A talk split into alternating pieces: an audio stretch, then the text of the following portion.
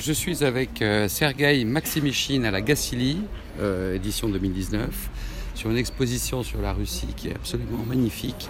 Sergei, euh, nous allons discuter un peu en anglais, so we are going to talk a little bit in English.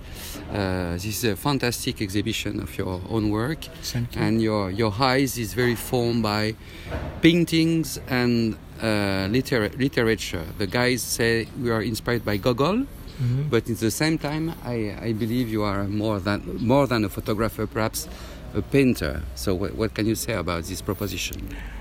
Uh, it's not good compliment to photographers to say that your pictures are like uh, paintings because painting is paintings and photography is photography. And uh, sometimes I say to my students that uh, the picture as best as as less they uh, looks like a painting.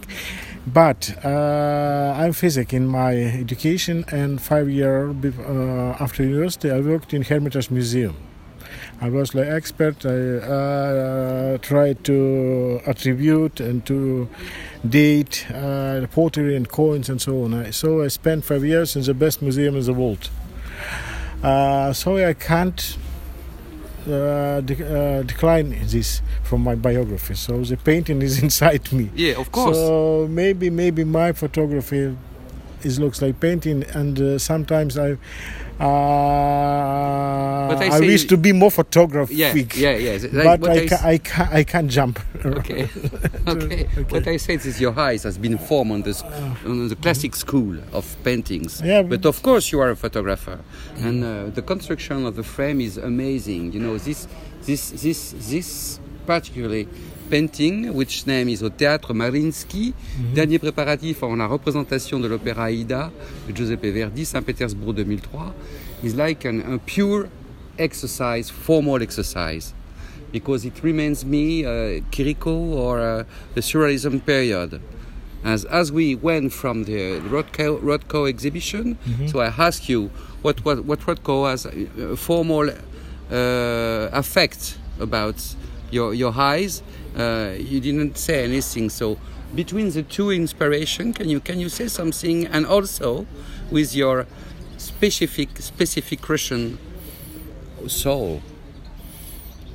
Ah, I think it's, difficult, difficult. Good It's difficult, question. yeah, but difficult You know, I, I have a very, very, very good Russian joke. Uh, please. Do you know this this small uh, small creature with uh, you say Mash?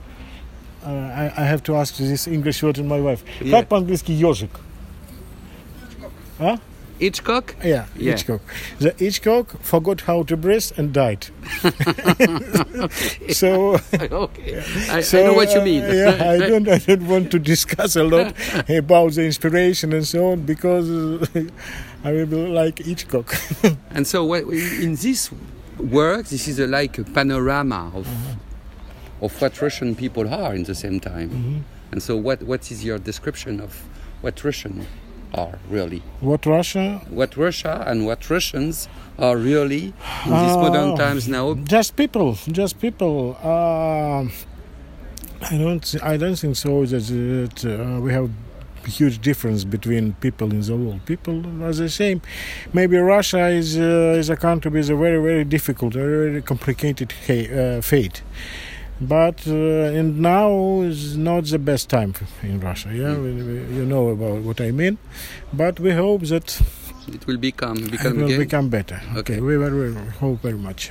okay. So, say maybe maybe thanks for for these contacts. Okay. Like- And so, last question: What is your uh, what is your feeling to be in the Gacilly?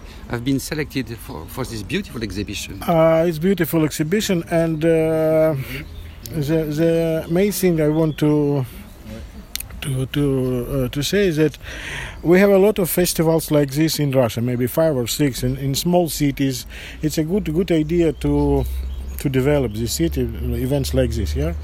But all the time we have a very very uh, big problems with uh, exposition exposition areas, and for and sometimes for me as a photographer, it's shame to see my photograph in, in the, for example in uh, city mall or or the cinema or Of somewhere uh, you see.